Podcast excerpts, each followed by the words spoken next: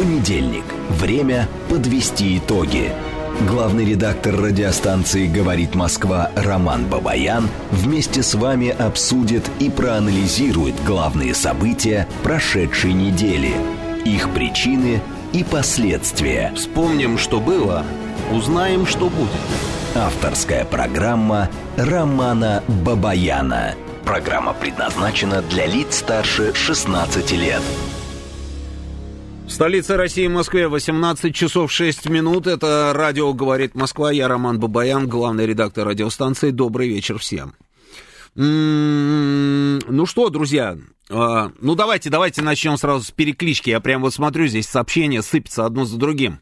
А, так, Приморский край, Ставрополье, Соединенные Штаты, Светлоград, Светлоград, Ставрополье, Израиль с нами, Иваново ждет, Омск с нами, Молдова, Тагил, Рига, м-м, Пенсильвания, Дубна, Кострома, а, Ялта, а, Дубай, Щучинск, Казахстан, Первый Ураль, Севастополь с нами, Казахстан еще раз, и Шварди, Бангладеш. Позвоните мне один раз из этого Ишварди. Так хочется поговорить с Ишварди. Я никогда в жизни не разговаривал с Ишварди. А, хорошо, идем дальше. Иркутск. А, Владимир, Севастополь, Евпатория, Вологда, Братск, Татарстан, Петербург, а, Самара с нами, Хабара с нами, а, Бишкек есть Германия. Ну, отлично, отлично у нас с вами история. Итак, телефон нашего прямого эфира 7373948 и 8. Телефон для ваших смс-ок плюс 7 925 4 восьмерки 94 и 8. Работает наш телеграм-канал «Говорит МСК Бот». И здесь сейчас началась трансляция нашей программы программы. Она началась еще и на нашей странице ВКонтакте, и на Ютубе она тоже началась. Сейчас нам скажу, сколько человек уже подключилось к нашей трансляции. 710 человек. Отлично, 710 человек, прекрасно. Подключаемся, подключаемся. Тверь, Саров, Тюмень, Красный Яр, э, Московская область, Алтай, Жулебина, Беларусь, э, Рязанская область, Калининград, Приозерск, э, Бишкек, я уже говорил, по-моему, Болгария, Новокузнецк, Кольцово, еще раз Израиль и так далее. А, хорошо, значит, а, основные новости, я напомню про эти новости, соответственно, и на некоторых из них остановимся, поговорим подробнее, а, поспорим, поругаемся, может быть и нет, и не поругаемся, но поспорим точно. А, значит, основные новости у нас разворачиваются вот прямо сейчас, то есть нон-стоп идут сообщения о том, что происходило в Сочи, я имею в виду встречу Эрдогана, который прилетел к Владимиру Путину, да, и вот э, сообщения идут, идут, идут, идут, идут, там, что они ели, как они э, сидели, где они встречались, там и так далее. Санаторий Русь, э, зеленый зал, корпус Империал, э, салат из подкопченной форели с огурцом и авокадо, филе барабульки с томатом и топинамбуром, когда вы последний раз э, пробовали топинамбур, друзья? А так харчо с говядиной там и так далее. Эксперты, эксперты спорят, спорят, хотя встреча только завершилась, пресс-конференция по итогам этой встречи только завершилась, эксперты уже начали спорить.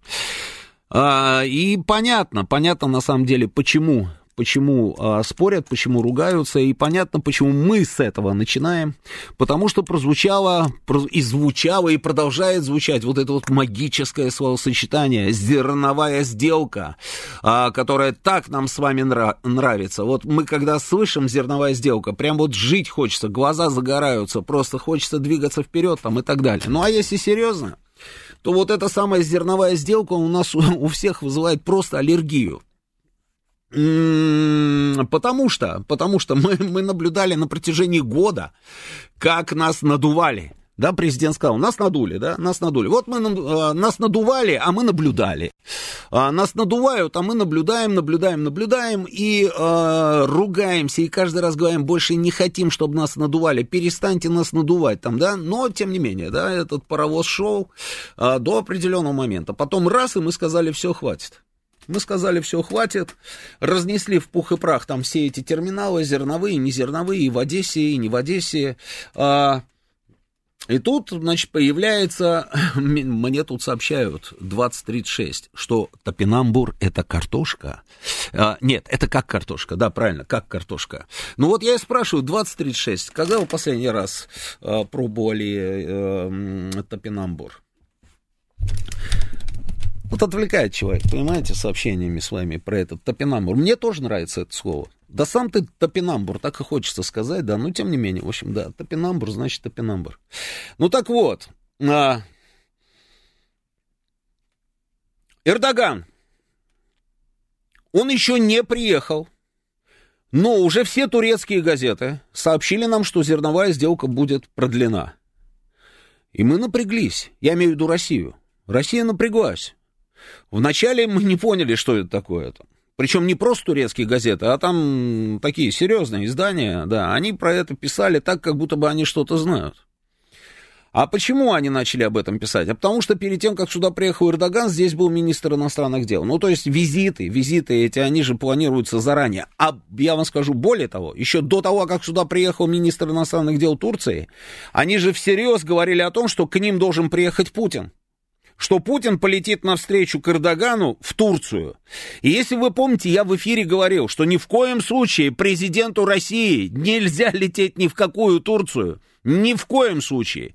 Почему? И я говорил, что я на самом деле допускаю любой вариант, любой финт ушами от господина Эрдогана и вообще турецкого государства. Я допускаю.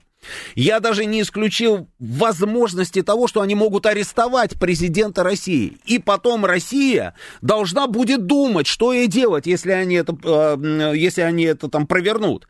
То есть это объявление войны, однозначно совершенно. Значит, мы должны будем атаковать Турцию всем арсеналом, который у нас есть, да? Ну, то есть вы представляете, к чему это могло бы привести? И я говорил, не надо, чтобы президент туда ехал. И м-м, надеюсь, говорил я, что он туда не поедет. Но так как они всерьез на самом деле обсуждали визит президента Путина, то есть программа визита, она все равно уже, нач... ее начали прорабатывать, то есть ее уже впустили, как говорится, в информационное пространство и понеслось. И они прорабатывали именно продление зерновой сделки. Это была просто тема номер один, и все остальное турецкое государство и господина Эрдогана по большому счету не интересовало. Почему? Ну, мы с вами видим результаты вот той встречи, которая случилась. Путин в итоге не поехал, слава богу, ни в какую Турцию, да? Но теперь посмотрите, насколько важно Эрдогану было что-то такое сделать, чтобы эта зерновая сделка была возобновлена. То есть вот как-то уговорить Путина, все-все-все, что он взял и прилетел. То есть он не обиделся, а это же Восток, вы понимаете, да? То есть тут многие вещи, на которые мы с вами, допустим, можем не обратить внимание, там обязательно обратят на это внимание, обязательно еще будет своя трактовка. И несмотря на то, что президент России не поехал, они не обиделись. Эрдоган ничего не сказал, ни словом, ни полсловом он не обмолвился на эту тему. И он взял и прилетел к президенту Путину сюда, к нам в Россию. О чем это говорит? Это говорит о том, что он заинтересованная сторона. И я понимаю, почему он заинтересованная сторона, потому что Турция поднимала на этой на зерновой сделке бешеные деньги. Совершенно просто космические деньги. И это а, при всем том, что экономика Турции на сегодняшний день, ну это просто, а, как говорится, не все, слава богу. Конечно, отказываться от таких денег, потому что кто-то там где-то в Москве решил, что он больше не будет участвовать вот в этой вот истории аферистической под названием «Зерновая сделка», ему было обидно. И он сказал, ладно, старик, тебе, конечно, обидно, говорил он сам себе, но надо полететь и все-таки попробовать э, поговорить с другом Владимиром, а в душе он, наверное, как-то по-другому его называет все-таки про себя. С другом Владимиром надо поехать поговорить и попробовать как-то вот так вот, как мы можем, да, там вот э, раз и убедить его, что эта история должна быть возобновлена. И вот он прилетает. Он прилетает сюда, до этого здесь, значит, министр иностранных дел. И на этом фоне пошли вот эти публикации. И мы с вами напряглись. Мы напряглись и начали думать, что да неужели, ну неужели такое может быть, что они сейчас действительно возьмут и уговорят нас вернуться, а, собственно, вот в эту самую сделку, а, где, где выигрывают от этого все абсолютно, кроме нас, где нет никакой вот этой вот а, нашей истории под названием «российский интерес». Приезжает президент Путин, его встречает ну, наверное, можно было бы и не встречать, но он его встречает просто, как говорится, на входе, да, там, а, встречает его, они жмут друг другу руки, а президент Путин улыбается.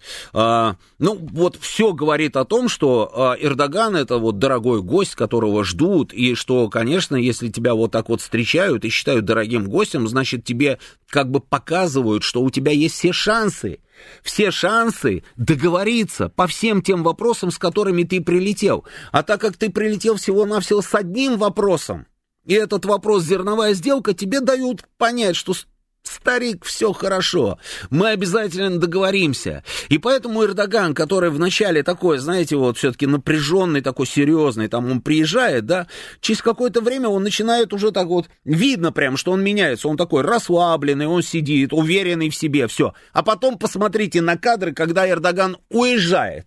И когда президент Путин опять жмет ему руку, говорит спасибо тебе большое, переводчик там переводит, Эрдоган кивает головой, говорит тоже большое спасибо, там все-все-все-все-все, а на лицо Эрдогана, посмотрите, сказать, что это лицо человека, который договорился по своей повестке, ну, конечно, нет. Конечно, нет. То есть мы, мы, по большому счету, провели эти переговоры с Турцией, с турецким лидером, по-турецки.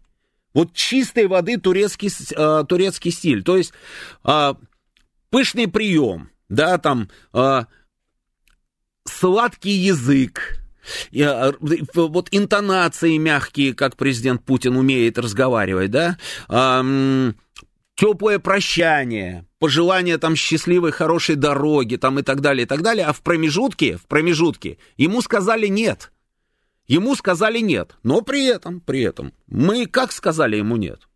Мы сказали, что зерновая сделка, м- ну, она не может быть продлена, потому что зерновую сделку использовали все для того, чтобы нас надуть надуть. Вот взяли и надувают, как этот воздушный шарик.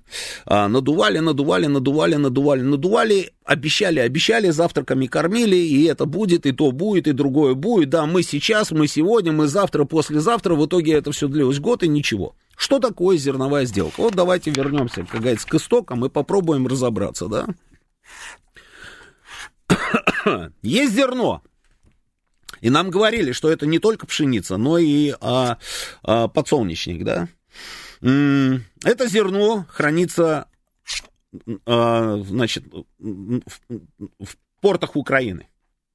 Соответственно, туда должны зайти эти самые зерновозы из Черного моря. Они заходят, эти зерновозы, туда грузится это самое зерно. И это, эти зерновозы увозят это зерно а, ну, как нам говорили, да, их, это зерно пойдет там беднейшим странам. Этим беднейшим странам а, просто жизненно необходимо, иначе они там все умрут с голода. Предварительно, значит, реализация была согласована этой зерновой сделки а, между ООН, типа под их эгидой, да, все это происходит, потому что речь же идет о глобальном э, голоде, да, как они говорили. Поэтому ООН, да, Гутьерриш здесь нам рассказывал, что вот он будет следить за тем, чтобы никто не злоупотреблял, и чтобы все работало четко как часы. Значит, соответственно, две стороны, Украина с одной стороны и Россия с другой стороны, ну и Турция, потому что эти самые зерновозы идут в первую очередь на территорию Турции. Они идут туда, и Турция быстро поняла, когда только разрабатывался вот этот сам сценарий, она быстро поняла, что она может стать зерновым хабом. То есть туда приходит вот это самое зерно. Они тут же понастроят там бесконечное количество там вот этих вот, а, как это называется, где там перерабатывают? На элеваторах, да, там, да, вот на элеваторах переработают, мельницы, вот это вот все, да. Они вот всю эту инфраструктуру на своей территории быстренько запустят. Они будут, значит, перемалывать там все это зерно, и уже готовую муку они будут отправлять дальше отправлять дальше. А, соответственно, через свои проливы, через их проливы все это пойдет дальше там в разные страны, которые а, нуждаются в этом самом зерне. Выгода Украины понятна. Выгода Турции тоже понятна. Выгода ООН понятна. Они показывают, что они что-то из себя представляют в этом мире, да, и вот они спасают мир от глобального голода, а, собственно, а, потому что вся эта зерновая сделка действует под их эгидой, да, они тут вот типа вот главные. А выгода России. выгода России тоже подразумевалась. Выгода России заключалась в том, что кроме украинского зерна можно было бы вывозить и российское зерно, потому что у нас с урожаями, слава богу, там который год, а, все нормально. В этом году вообще рекордный урожай. Российское зерно. Параллельно с этим, параллельно с этим, для того, чтобы рассчитывались с нами там разные страны, да, за это самое зерно, необходимо было, чтобы один банк уполномоченный, один банк был подключен вот к этой самой системе SWIFT, от которой нас взяли и отключили.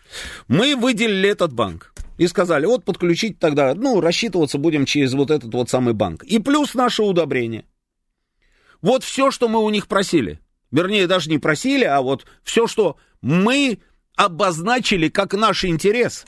И ООН, которые говорили, что они самые главные, они сказали, да, конечно, мы все это сделаем. Потом время шло, время шло. Все работало. Значит, украинское зерно куда-то шло. Туре, турецкие эти мельницы работали так, что мама не горюй. А все это там перевозилось там а, не в беднейшие страны Африки, а в самые, что и на есть, развитые страны Европы, которые оставляли часть у себя, а часть перепродавали и тоже зарабатывали на этом деньги. А Россию кормили завтраками и говорили, завтра, послезавтра будет у вас, значит, история с удобрениями, а мы да, там же вот договорились уже, что в каких-то портах прибалтийских, где там арестовали ваши суда с этими удобрениями, мы договорились со странами Запада и со странами НАТО, они отпустят там вот все вот эти ваши суда с этими удобрениями. Мы, мы, в общем, короче, ждите, все будет. Говорили нам, время шло, ничего не происходит. Теперь, теперь, когда Россия вышла из этой зерновой сделки, нам вдруг, просто не моргнув ни единым глазом, заявили о том, что а, в Африке все голодают. В Африке голодают, и уже, наверное, просто а, миллионами умирают люди от голода, потому что мы вышли из зерновой сделки. что чистой воды вранье, мы это прекрасно знаем, потому что эти африканские страны несчастные это зерно все равно не получали. Получали по остаточному принципу. На этом зерне зарабатывали деньги те, которые совсем не голодают. А, мы тогда, значит, сказали, слушайте, а давайте мы сами накормим эти африканские страны. Вообще вопросов нет. Мы бесплатно готовы им отдать удобрения, мы бесплатно там готовы отдать им определенное количество, определенные объемы там этого зерна. Просто пропустите, как говорится, и мы все это передадим. Вы же про голод. Они сказали, не-не-не, так не пойдет, так не пойдет. Голод это, конечно, да, все умирают от голода, но мы нет, нет, нет, вам ничего не разрешим. Ну, вот такие вот лицемерные скоты. А Россия опять сказала, ладно, хорошо, нет, значит нет. И вот мы выходим из этой зерновой сделки, а, и они начинают нас прессовать. Значит, Блинкин делает заявление, что это просто полнейший, полнейший, а, а, там, я не знаю, бесчеловечно. Это вот Россия в очередной раз показывает свою бесчеловечную сущность, потому что она... А, как говорится, э, будет наблюдать весь мир теперь, как будут умирать с голода миллионы людей и в Африке, и не в Африке, и где только не будут, да. И Жозеп Барель, и Урсула, не побоюсь, как говорится, этого слова, фон дер Ляйен. Ну, кто только не сделал заявление. Но а громче всего делали заявления те, которые были максимально в этом заинтересованы. Ни ООН, он только и делал, что, э, только говорил, что мы все-таки попробуем там, да, да, мы попробуем, конечно, нас посылают, посылают, но мы попробуем договориться с этими западными странами. Подождите еще немножечко. Он нет, он это, ладно, бог с ним. Больше всего на этом зарабатывал кто? На этом зарабатывала Украина. Она поднимала просто бешеное количество денег, это раз, это торгуя этим самым зерном. Помимо всего этого, нам, наши же руководители нам неоднократно говорили, что вот эти вот гуманитарные, то есть зерновые коридоры, они используют для того, чтобы наносить удары по нашей инфраструктуре. По нашим кораблям, по Крымскому мосту, там, мы же об этом много раз слышали, да, вот эти вот все, как говорится, э, заявления там от всех наших руководителей.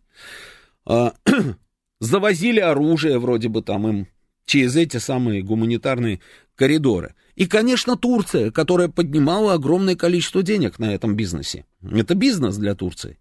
Здесь нет никакой благотворительности, это просто бизнес. И вдруг они лишаются вот этого самого дохода. Приезжает Эрдоган, и Путин ведет с ним вот эти самые переговоры, и, на мой взгляд, он провел их просто виртуозно.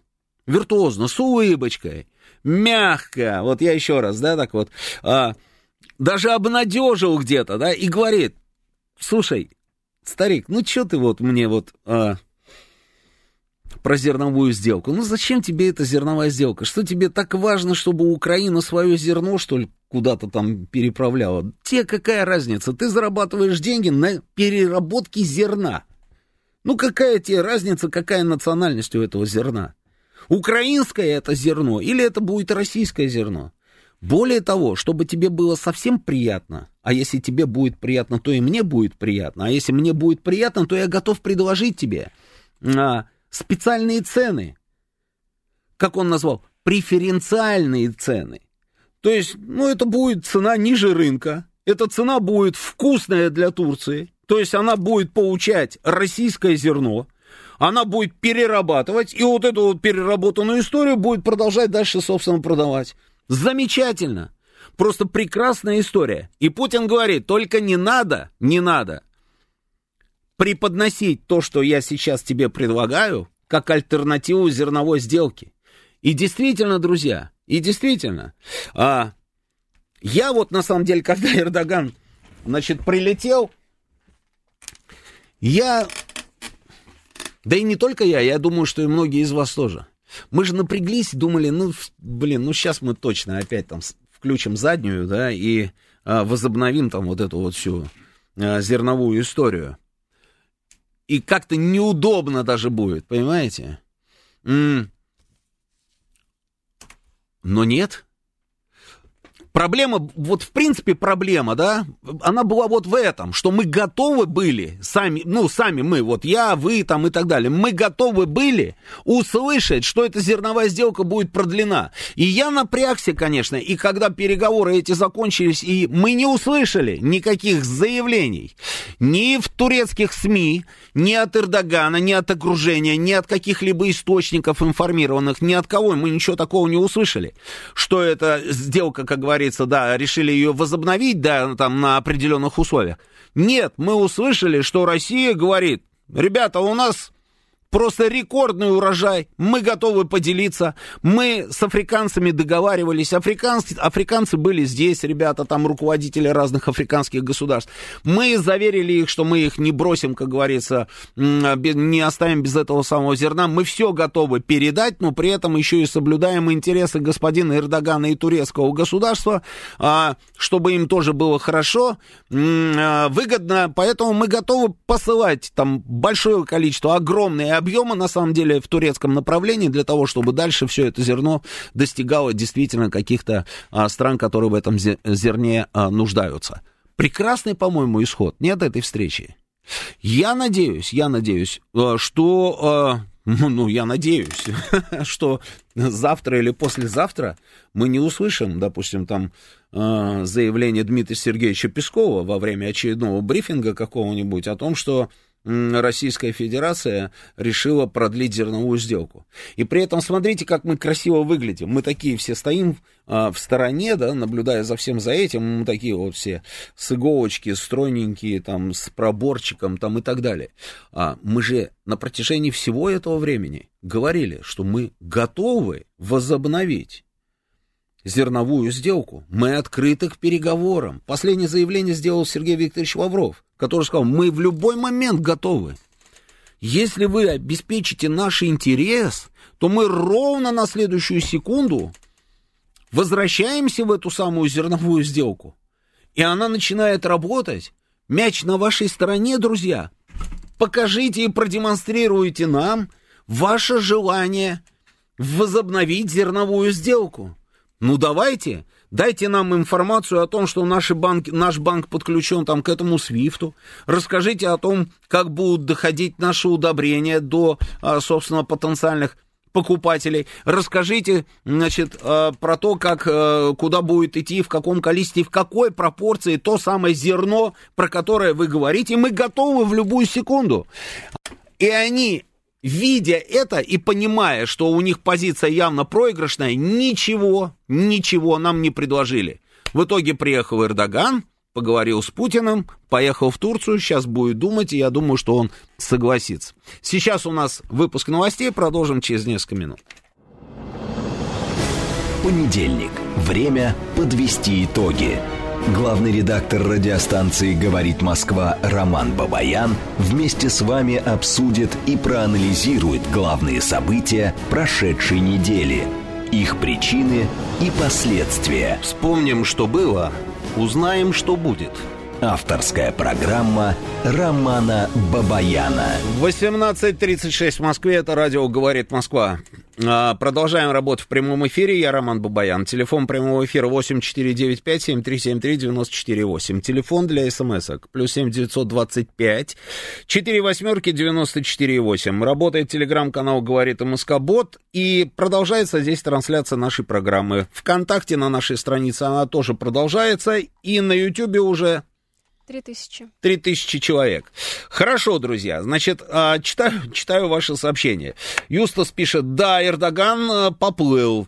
Так обычно, Сергей пишет, так обычно улыбались Костя Дзю и Геннадий Головкин перед боем. Но а, так, применили турецкий гамбит. Эрдогану следовало бы ехать не к Путину, а к Байдену, но беда в том, что старик Джо в неадеквате. Ну, они, кстати, имели возможность переговорить, да, в Вильнюсе они о чем-то там шептались. А, но, видимо, видимо, не дошептались. Он не может никого заставить, совершенно верно. Наталья спрашивает у меня, Роман, ваше мнение, а реально была вероятность ареста Владимира Владимировича? Не верится, что на такой могут пойти еще и в Турции. Каковы тогда возможные действия с нашей стороны? Наталья, это мое мнение, понимаете? И я допускаю этот вариант. Допускаю. Ну, просто подумайте. Ну и, и что? Ну, допустим, они бы это сделали. И что дальше? Да вот эти все ребята аплодировали бы им, назвали бы господина Эрдогана, которого хотели снести, помните, там переворот, все дела, назвали его просто там э, центральным нападающим демократических сил, и человек, который вот э, спас мир, там, я не знаю, от страшного просто там зла и так далее, и так далее. И чего? У нас остался бы один единственный вариант, просто нанести удар а, по этой самой Турции, да. Ну, то есть, это, вот по большому счету, это объявление войны. Ну, а дальше уже сами смотреть. Я допускаю этот вариант. Абсолютно. И, видимо, не только я допускаю этот вариант. Почему Путин не, не поехал тогда? Почему он не поехал? Ведь запланирована была поездка. В Турции уже, как говорится, говорили об этом как о факте. Что вот, да, Путин будет здесь в августе. Он не поехал. Я думаю, что в том числе и из соображений безопасности. Но, не, ну, слушайте, э, Турция это не то место, которому можно доверять. В наше время особенно. Здесь сейчас вообще не поймешь, на самом деле, а, кому можно доверять, а от кого только ножи могут прилететь. Все переворачиваются, переобуваются, а некоторых просто душат так, что они вообще даже слово произнести не могут и сделают все, что угодно. Поэтому допускаю абсолютно. А, Анна сообщает, что а, топинамбур земляная груша на огороде растет. Это здорово, да, имеет вкус. Вот тут мне еще пишут про топинамбур, а, но я, наверное, не увижу сейчас, да, у меня, да, у меня не читается. Ну, там имеет какой-то сладковатый вкус там и так далее. Ну, прекрасно, да. В общем, одним словом, почти как батат. А, Максим спрашивает, а почему мы сами зерно не перерабатываем? Я думаю, что мы перерабатываем зерно. А, но вы же понимаете, что, ну, представьте ситуацию, да, мы готовы там переработать зерно и готовы его продать уже в виде муки. Нам просто зерно не дают никуда продать нормально. А здесь еще и чтобы и мука, это немножко дру- другие деньги. А, поэтому вот, вот, собственно, и пользуемся Турцией. И потом, и потом, есть же все-таки у нас зависимость от этой Турции. Я думаю, что этим многим объясняется. Многие вещи этим объясняются. Но есть зависимость. А, те же самые проливы. А, и а, окно, как говорится, там не пойми куда. Там в Европу, не в Европу, в мир, не в мир. В общем, короче, через турецкое окно там а, что-то такое там мы все-таки и завозим, и вывозим. Понимаете, какая штука? А, Поэтому, поэтому, нет, ну, лишать Эрдогана, собственно, варианта заработать, это было бы совсем жестко с нашей стороны, да и невыгодно, на самом деле. И поэтому Путин провел, на мой взгляд, просто прекрасно, на самом деле, эту встречу. Мастер пишет, газ ниже рынка, нефть ниже рынка, зерно ниже рынка. Обидно. Ну да, конечно, обидно. Всегда хочется по максимуму. Но иногда для того, чтобы получить то, что, то, что ты хочешь, нужно и скидку какую-то предоставить, правильно? Вот. А к Зеленскому Эрдоган полетит или не полетит? Я не знаю, полетит он туда или не полетит. Думаю, конечно, не полетит, но переговорить, наверное, переговорят. А в Киеве там уж замерли в ожидании и ждут звонка от Зеленского. Это от, Эрдога, от Эрдогана Зеленскому. И а, при этом ну, по крайней мере, ждали. Сейчас там, мне кажется, уже и смысла нет звонить там Эрдогану, потому что они внимательно, я имею в виду ки- киевские вот эти вот э, товарищи, они внимательно следили за тем, что происходило сейчас в Сочи, и я думаю, что они в подробностях все знают и понимают, что на самом деле ловить им сейчас нечего. Значит, Итог следующий. Итог следующий. За 8 месяцев поставки российского газа в Турцию превысили 10 миллиардов кубометров. Доля доллара-евро в расчетах между РФ и Турцией снижается, растет доля э, расчетов в национальных валютах. А выйти из зерновой сделки Россию вынудили. Это вот то, о чем я говорю, да, вот мы красиво такие вот, это красивые такие вот стоим, да, там, и ждем, что будет с тем мечом, который на их стороне.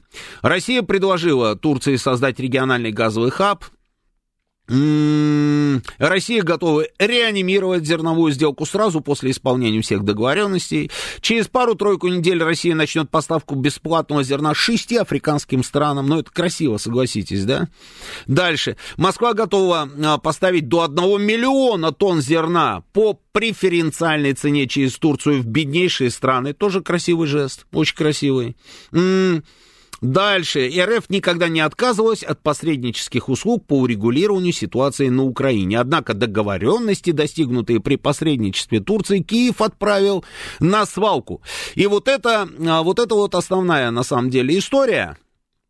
Еще один вот такой вот основной момент, который звучал на этих переговорах, да, то есть украинская тема. А, при этом мы слышали, что будет поднят вопрос по поводу того, как Эрдоган а, вернул Украине вот этих вот азовских выродков, да, на, об этом не говорили, об этом не говорили. Мне кажется, просто Эрдогану сказать было нечего. А Путин и так все прекрасно понял, Путин отреагировал, Путин а, достаточно долго даже отказывался разговаривать с Эрдоганом. Путин не поехал в Турцию, я думаю, что э, и по этой причине тоже. Поэтому м-м, Эрдоган, ну а что он мог сказать? Что он, в принципе, мог сказать? Ничего. Если бы он начал что-то такое там говорить на эту тему, то даже все его вот эти вот э, кружева, да, э, турецкие, э, я думаю, что они не дали бы никакого результата, потому что очевидно совершенно, что он нарушил договоренности, а Путин такие вещи не очень любит. И, и поэтому Путин достаточно вот так вот жестко ему сказал нет по главному вопросу, с которым он приехал. Что касается его там всей вот этой вот истории о том, что они готовы стать посредниками, тур, турецкое государство готово взять на себя эту ношу там и так далее, вот а, в таких выражениях они там пишут сейчас у себя. Ну, так они э, давным-давно говорили о том, что они хотят стать посредниками. На секундочку вспоминаем эти самые первые переговоры, которые шли между нами и украинцами. Где они шли? Они шли же не в России, правильно? Они шли не где-то там, а именно на территории Турции. Почему? Потому что Турция хотела, чтобы все это вот, собственно, проходило через них. Но Путин и сказал ему, что, старик, мы не против, пожалуйста. Если хочешь быть посредником, там нормально, но для начала просто разберись не с нами, а вот с теми ребятами, которые заставили украинскую делегацию все, как он сказал, там в ведро, да, там на свалку, там отправить все те договоренности, к которым мы пришли на твоей территории. С ними иди разговаривай. Ну, Эрдоган что может сделать? Что он может сказать? Он, конечно, сказал, да, конечно, я попробую с ними поговорить, но это бесполезная история, он это прекрасно понимает. Но декларация есть. Декларация есть, что Турция хочет хочет стать посредником. Да на здоровье, пускай Турция станет посредником. А лучше всего было бы еще господину Эрдогану, на самом деле, приехав сюда, сказать президенту Путину, что, вы знаете, Владимир Владимирович, я тут подумал, это решение было непростым для меня, но оно отвечает интересам турецкого государства на данный момент.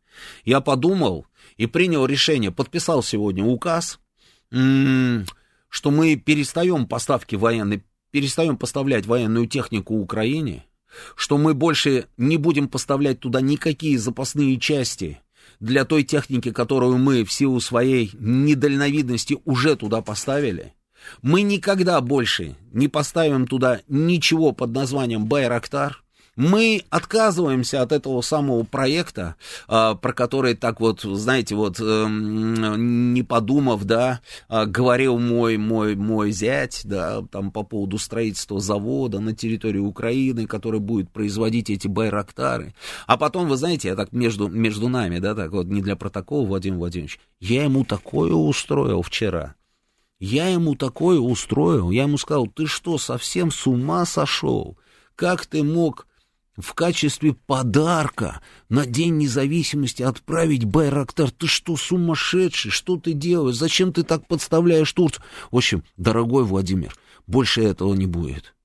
Вот если бы он приехал бы с этой повесткой, я думаю, что, может быть, у Владимира Владимировича Путина и ответ был бы другой по тому вопросу, который Эрдоган считал главным, то есть по зерновой вот этой истории. Но он же с этим не приехал. Он же не сказал нам ничего подобного, правильно? Нет. Вот эти вот общие декларации, что мы посредники, все. Старик, покажи, как это может выглядеть. Скажи, что ты не будешь. Как ты можешь быть посредником, если ты помогаешь одной из противоборствующих сторон? Какой ты посредник тогда? Ты не посредник, ты союзник той стороны. Ты просто эту сторону пытаешься в силу того, что контролируешь проливы, так так вот получилось, звезды так сложились, вот в какой-то момент не очень хорошо, что эти проливы оказались под контролем у а, турецкого государства. Ты просто используешь вот эти самые проливы как рычаг давления. Но тогда, тогда не говори, что ты посредник. А если ты говоришь, что ты посредник, думая, что мы идиоты и понимая, не понимаем этого, ну тогда, извини, старик, тогда мы каким-то образом сделаем так, что ты поймешь. Главный вопрос сегодня в другом. Главный вопрос, а, как, как дальше будет себя вести Эрдоган? Вот в силу всего того, о чем вот я только что сказал, я допускаю любую гадость с той стороны. Если мы там не сегодня, завтра с вами услышим, что они отказываются пропускать наши корабли. Наталья, это вот вам, собственно, тоже э, вдогонку вот на ваш вопрос, да, можно от них там чего-то ждать или нет. Но, слушайте, они могут сказать, что они больше не будут пропускать наши корабли через проливы? Да, конечно. Ну, конечно. Но мы же, э, ну, не Советский Союз, да, который, как, как тогда сказали, что если такое произойдет, то Турция превратится, во что там превратится она, большой в один большой сплошной пролив, да? Да. Могут они это сказать? Я думаю, что да. Эрдоган уехал недовольный. У него, может быть, есть еще там, знаете, ну вот как это, как, как сказать, то есть он вот в принципе недоволен, да, но думает, ну ладно, там на безрыбье, как говорится, да, а, ну хоть вот, хоть какие-то деньги сейчас попробуем заработать, да может быть, имеет смысл и согласиться вот на то, что предлагают, допустим, русские, да? А, надо подумать, говорит он. Он подумает, он еще и посоветуется, а еще ему посоветуют очень многие люди, а еще ему позвонят и ему, наверное, скажут что-нибудь такое интересное, чтобы он быстрее пришел к определенному решению. И посмотрим, посмотрим. Но я допускаю, что там не сегодня, а завтра прилетит какая-то ответочка. Прилетит ответочка, что не, ну, там, с кораблями там какая-нибудь история там случится. Может быть, еще с чем-то. Может быть, там на, на, на, на, на Карабахском направлении вдруг что-то начнет происходить. Допускаю любые варианты, потому что речь идет о турецком государстве. От них, от них, как говорится, жди сюрпризов. Вот это вот то, что я хотел сказать по, по поводу зерновой сделки. Ну, давайте обменяемся мнениями. 7373948. Слушаю вас, говорите вы в эфире. А, здравствуйте, Олег. Здравствуйте. Здравствуйте. Э, да, вы знаете, вы совершенно правильно сказали, что вот э, Россия свои сначала хочет, чтобы ее условия были э, да, вот реализованы, а после этого уже э, обещает вернуться да, к зерновой сделке, но только после реализации ее условий. Это говорила министр иностранных дел и Путин. Да, все говорили об этом, да. Да, да, это, это вопрос ясный. Ну и, в принципе, и сама ведь зерновая сделка в прошлом году, она имела еще такой косвенный политический, как бы, мне кажется, эффект. Она подразумевала, что между Россией и Украиной злосчастной могут снова возобновиться мирные переговоры, которые прервала, так сказать, в апреле Украина. Но это вот такой был, по-моему, тоже политический аспект в прошлом году. Ну, ничего этого не произошло. Поэтому, в принципе, с зерновой сделкой здесь все понятно. Здесь э, Россия не изменит свою Ну, позицию. а как вы думаете, да, стоит ожидать каких-нибудь э, сюрпризов от Эрдогана? От Эрдогана, мне кажется, нет, э, все-таки нет, каких-то да? таких mm. неприятных для России сюрпризов он делать не будет после его визита в Сочи сейчас. Mm-hmm. Это было бы совсем уже для него ну, определенно перед нами перед нами потеря лица. Подождите, вот. А мы же говорим сейчас про Эрдогана, правильно? Да-да. А вот смотрите, а, вы говорите потеря лица. Это вы, может быть, так будете воспринимать, а он не будет это, э, так это воспринимать. Когда они сбивали наш самолет, вы помните эту историю? Ну, куда уже, казалось бы, да, что еще можно сделать? Да, они сбили наш самолет. И он несколько дней, несколько дней делал героические заявления – и его просто там на цитаты разбирали на протяжении нескольких дней. И он говорил там типа, а, сколько раз мы им говорили, они нас не поняли, и вот они увидели, что такое ответ Турции. А, семь раз предупредили, на восьмой сделали. Это, это цитаты. Эти цитаты были на передовицах турецких газет. И там много было вот этих вот героических цитат. Он побежал в Брюссель на всякий случай подстраховаться, что в случае, если вдруг русские сейчас как-то вот а, совсем жестко на это дело ответят, чтобы почувствовать за спиной вот этих вот самых натовцев, которых он периодически любит, а периодически не любит. Ему сказали, не, старичок, ты сбивал самолет, ты чем-то руководствовался, вот теперь вот, собственно, и разгребай. И когда он понял, что он остался один, он тут же запел другие песни. Поэтому, поэтому ну какая потеря лица, я вас умоляю. Здесь, здесь этой категории просто нет этой опции, ее не существует. И еще азовских этих бандитов он вернул на Украину. Да, Тоже он, да, наверное, должен да. был объяснять это хотя бы что-то сказать по этому поводу. Вот, Ничего не сказал. А что можно сказать? Ну, что можно сказать? Ну, вот вы, допустим, это он. Что бы вы сказали? Э, ну, может быть, жаловался бы, что США и Запад очень сильно давили. Вот такой единственный, может быть, вариант. Ну, это вообще ерунда полная, потому что это не тот вопрос, который бы требовал, требовал бы подключения Запада и Штатов. Ну, в общем, да, но тем не менее, он предпочел, как говорится, на эту тему не говорить. Ну и мы, понимая все на самом деле, как все происходило, эту тему не поднимали, потому что мы уже, а, мы уже ответили, мы уже сказали все, что мы думаем по этому поводу, и поэтому решили больше, как говорится, не повторяться. Вот и все. Ну, как, да, у нас просто других Эрдоганов, как говорится, у нас нет, приходится вот с таким, да, работать. Ну Это, да, ну да, спасибо, спасибо. спасибо. Слушаю вас, говорите вы в эфире. Добрый вечер. Добрый. Владимир, Москва. Да, Владимир. А, вы знаете, ну, чтобы наш друг Эрдоган не буянил, мы, конечно, предложили ему шикарные отступные. Газовый хаб – это огромные деньги.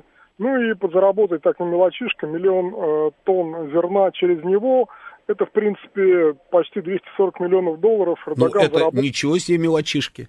Ну, Если вам когда-нибудь кто-нибудь предложит такие мелочишки, позвоните а, мне, да, я знаете, буду с вами самое, в доле. Самое мелочишки. в том, что вот эти вот... Серьезные объемы, на секундочку, и серьезные вещи, и газ, и, про который вы говорите. Это и, очень серьезно. И зерно, вещи, поэтому... и атомная да. станция. Это не мелочишки, это серьезная я... история. Серьезно? Я беру в кавычки. Да. Я а, беру слово хорошо. мелочишки в кавычки. То есть, ага. к сожалению, мы-то предлагаем ему большие деньги, огромнейшие. Только, ну, да. я говорю, на зерне он заработает почти 200 миллионов долларов. Но, э, к моему большому сожалению, я думаю, что все вот эти гадкие выходки Эрдогана, они не прекратятся.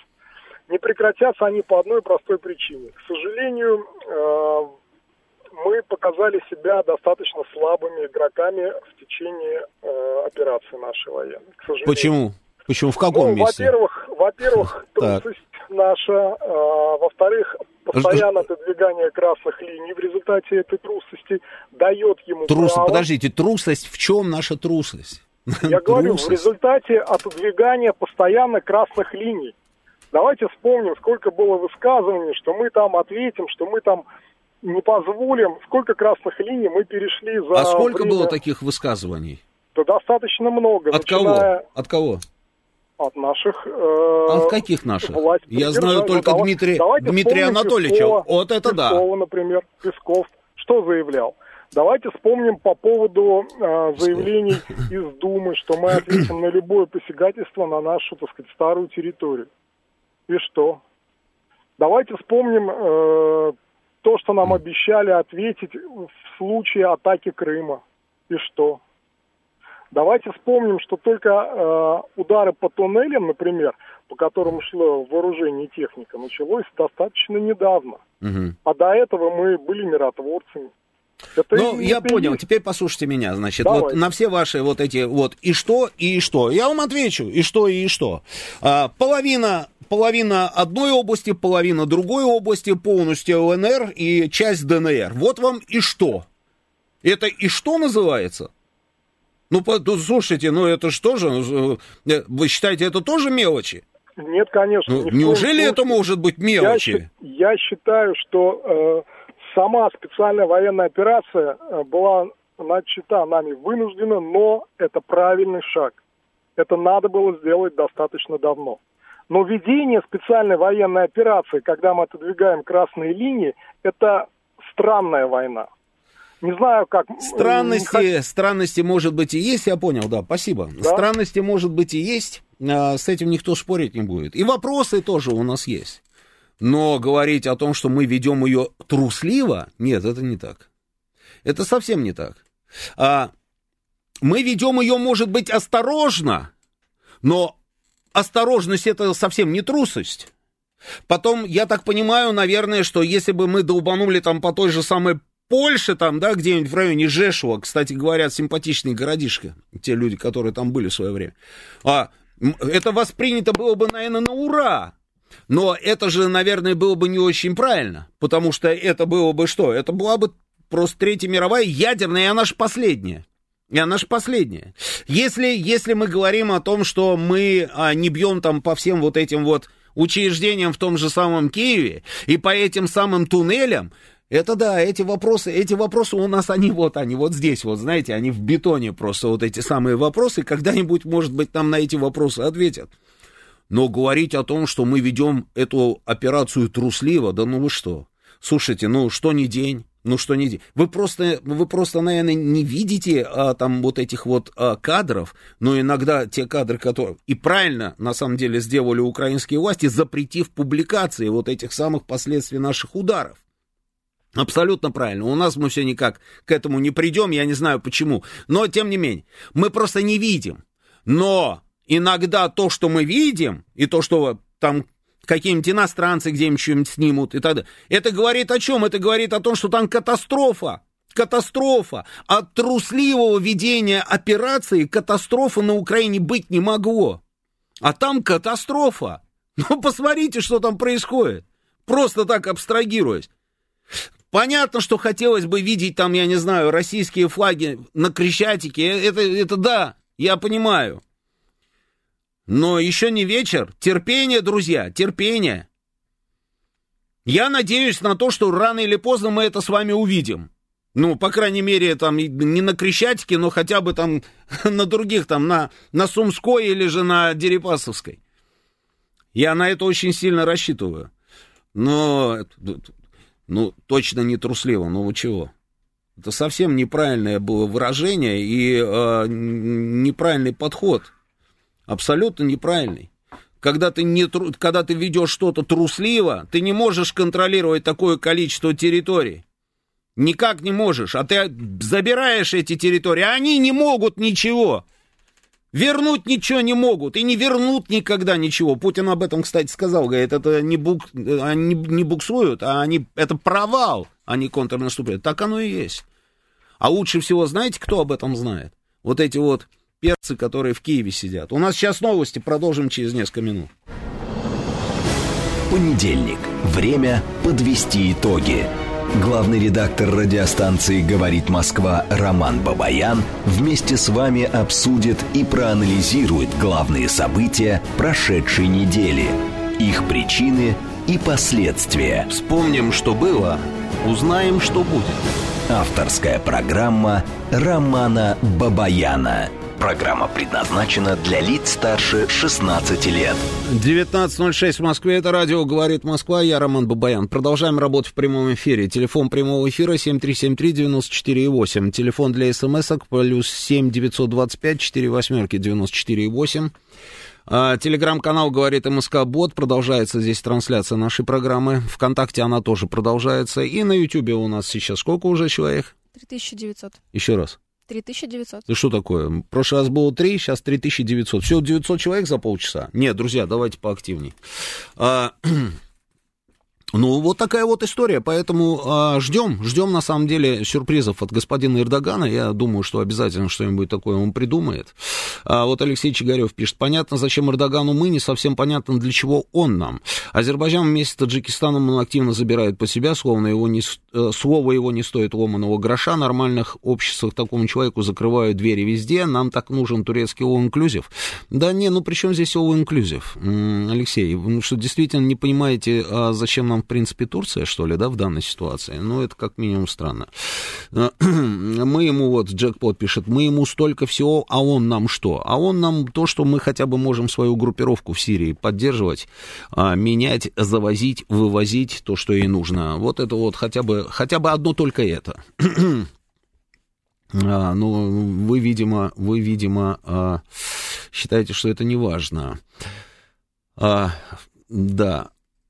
Да-да-да, вот Роман пишет, а почему красные линии это трусость? Да, а кто все это говорил? Путин, Шойгу, глупости, все это про трусость. Совершенно верно, да, ни Путин не говорил, ни этот сам. Вот Дмитрий Анатольевич Медведев, да, Дмитрий Сергеевич Песков, может быть, не знаю, про Медведева точно знаю, что он говорил про то, что мы ответим, долбанем, то сделаем это, сделаем это, да. А Песков, ну, может быть, и Песков там что-нибудь подобное говорил, но, но надо слушать, мне кажется, Верховного Главнокомандующего. Когда Верховный Главнокомандующий что-нибудь такое скажет, он обязательно, обязательно и а, применит. Все, что я от него слышал, что мы оставляем, а, мы, как он говорил, мы оставляем для себя право на ответ, да? Вот это да, и мы обязательно ответим. И мы отвечали, и мы отвечали, и били, и били так, что им мало не показалось. А, и до сих пор мало, как говорится, не кажется. Ну, посмотрите. А, министра обороны они поменяли. Да, я хотел еще тут вот, а, как говорится, прокомментировать. Поменяли министра обороны, поставили человека, которого зовут... Э, как его зовут-то, господи? Умет... Где это, где это, где это? Сейчас.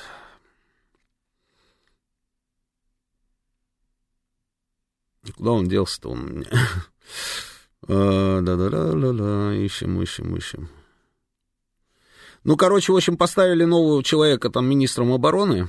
М-м, он крымский татарин. Крымский татарин. Мало того, что он крымский татарин, тут еще какая история, тут интрига. Он, оказывается, у нас работал в свое время одним из а, больших начальников а, украинского оператора LifeCell, которым владеет турецкий Turkcell, близкий к семье Эрдогана.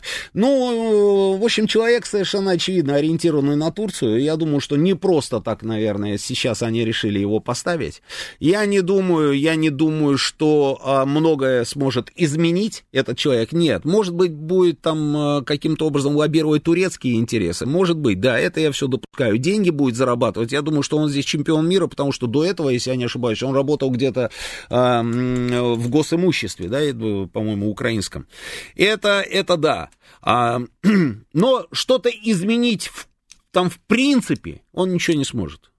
Потому что там уже все настолько запущено, что уже никто там ничего изменить не сможет. Именно поэтому вот сегодня мы, по-моему, или вчера, когда там мы слышали а, предложение от одного из наших там то ли сенаторов, то ли а, депутатов, что Украине лучше уже а, капитулировать, потому что то, что происходит там, эти решения, которые они принимают, говорят о том, что у них совсем полная катастрофа. Ну, действительно так, вот смотрите. Значит, вот, Рустем Умеров его зовут, да, ну хорошо. Значит, э, значит смотрите, что они делают.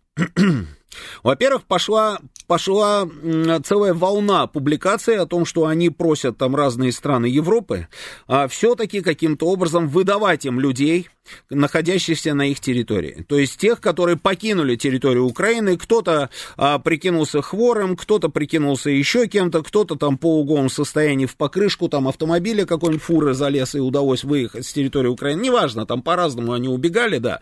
При этом сейчас они ходят достаточно такие агрессивные, молодые, упитанные, румяные там по улицам европейских а, городов, да, и все а, укутаны во все эти вот украинские флаги.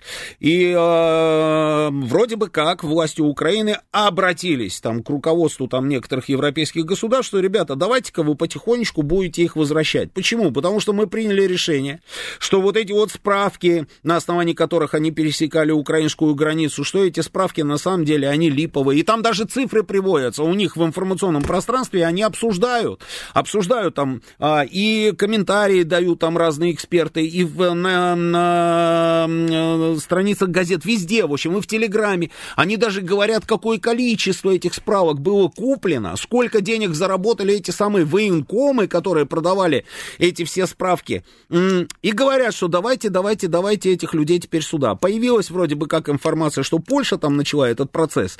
Но я вам скажу так, что это не, не, не просто, конечно, но это все не просто. Они могут могут, конечно, попросить там власти Чехии, Польши, там еще Германии, там в одной Германии, по-моему, там в районе 200 тысяч человек осело, да, они могут их попросить, но там же целая процедура, просто так же это не будет, э, то есть это, это как работает, то есть это не так вот, чтобы полиция пришла там куда-нибудь, нашла его, там взяли, э, привезли на границу и сказали, забирайте, да, нет, там будет э, заседание судов, эти суды будут э, переноситься, э, э, потом, когда они будут проходить, там еще не факт, что эти суды примут решение этих людей вернуть на территорию Украины. Потом половину этих людей, я думаю, найти не смогут. Но, тем не менее, сейчас они отменили эти справки. Сейчас у них вдоль границы дроны летают. То есть они, вместо того, чтобы эти дроны, как говорится, запускать в нашу сторону, то есть они а, взяли, взяли с линии фронта, взяли вообще, в принципе, у себя в арсеналах, взяли определенное количество дронов, и они сейчас летают над границей, чтобы через границу никто не прошмыгнул никуда. А плюс ко всему, плюс ко всему, а, принимается решение о новой мобилизации. И вот что пишут, допустим, ну, смотрите, как, какие эти самые а, выражения, да? Сейчас я вам зачитаю. Так. Минобороны Украины, это их, их телеграм-канал. Минобороны Украины разрешило призывать а, мобилизовывать ограниченно пригодных к службе. Ведомство подготовило приказ, согласно которому расширяется список пригодных по мобилизации. Документ опубликован на сайте, значит, э, там, правительства там, и так далее. Среди, значит, тех, кого теперь можно, можно призывать. Вот смотрите. Э, значит, люди, которые болели туберкулезом. А, люди, которые болели гепатитом с незначительными нарушениями функций. Люди с бессимптомным ВИЧ, хроническими заболеваниями крови, кровеносных органов, легкие кратковременные болезненные проявления расстройства психики и многие-многие-многие-многие другие а, а, позиции. Понимаете, да? Как интересно. И как они сами, и как они сами говорят тоже. Значит, Банковая начинает увеличивать списки тех, кого можно мобилизовать, и там ссылочка на эти самые списки. Список внушительный, но стоит понимать, что это будет армия полуживых солдат. Понимаете, о чем они пишут? Полуживых солдат. Ну, скажите мне, пожалуйста, это все от хорошей жизни, да, происходит? Это вот нашему слушателю, который говорит о том, что мы трусливо как-то ведем специальную военную операцию. Это все от хорошей жизни. У них проблемы. Я об этом говорил уже давно, что у них проблемы, что дело не в технике, которую Запад им может предоставить или нет. Американцы тут им очередной пакет помощи, да, собственно, выделили. Но даже, даже а, сами украинцы, они, наблюдая за тем, что им выделяют, понимают, что это, конечно, серьезные позиции, но их мало, их мало, и сумма маленькая. Но даже если бы там было много всего, И Абрамсы, которые в сен... там вроде бы как в сентябре, там вот в середине сентября должны там у них появиться. И самолеты, которые у них когда-нибудь там появятся или не появятся. Даже если это все у них там будет, нет людей, личного состава нет, который должен воевать. От того, что нет личного состава, поэтому они уже под сусеком, как говорится, скребут.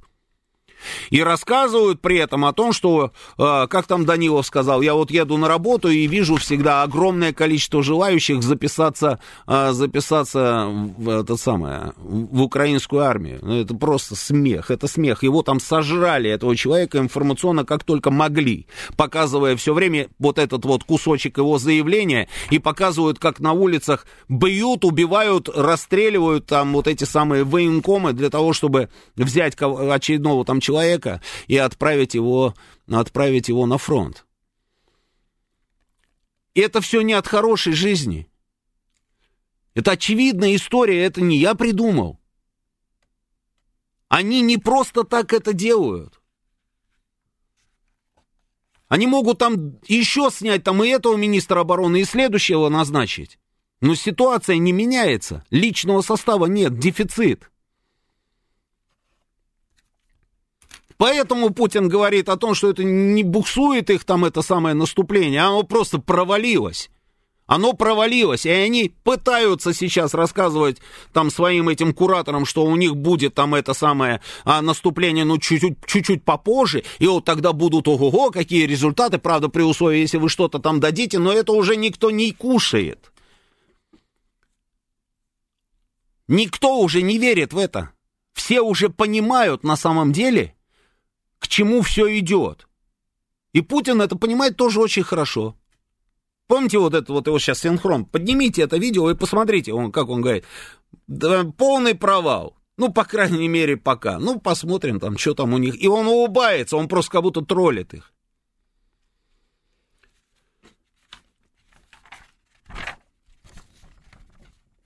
На линии фронта ничего не получается, поэтому они беспилотники, собственно, посылают. Это же вот ровно поэтому, если бы у них что-то получалось на линии фронта, зачем им отправлять беспилотники на нашу территорию? Военного смысла в этом никакого нет. Очень редко, когда действительно удается поразить какие-то там а, существенные цели. Как вот сейчас в Пскове там два наших самолета. А все остальное это просто, просто удар ради удара. Москва-Сити, значит Москва-Сити. Здание вокзала, значит здание вокзала. Жилой дом, так фиг с ним хотя бы жилой дом. Кстати, здесь интересное заявление, значит, а, Собянина, да? А, он рассказал о том, что, какие меры предпринимаются для предотвращения прилетов по Москве. А, значит, в Орле обустрои, обустраивают аэропорт для перехватчиков беспилотников, летящих в сторону Москвы.